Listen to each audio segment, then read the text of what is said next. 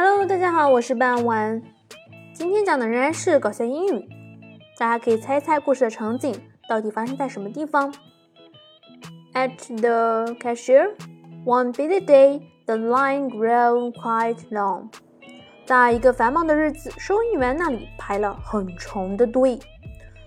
There was such grumbling among those waiting. 排队等待的人开始发牢骚 ，But one man made light of the situation. 只有一个男子显得比较轻松。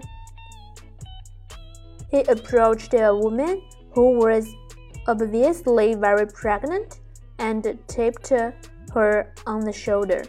他走到一个显然已经怀孕很久的女人背后，拍了拍她的肩膀，说：“Would you mind my asking a personal question？”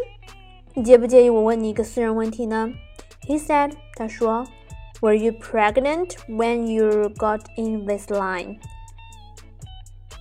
在你开始排队的时候有没有怀孕？哎呀，显然是我们的收银实在是太慢了，所以我们这位想要付款的客人已经等不及了。在故事最后呢，我把整篇在一起念一下。At a cashier one busy day, the line grew quite long.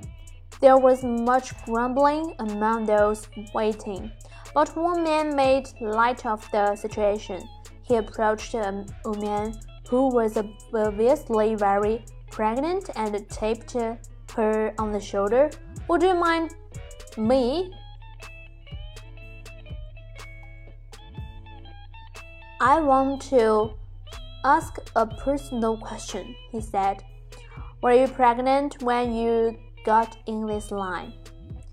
感谢大家的收听，我们这一期就到这里结束了。Thank you for listening. Bye bye.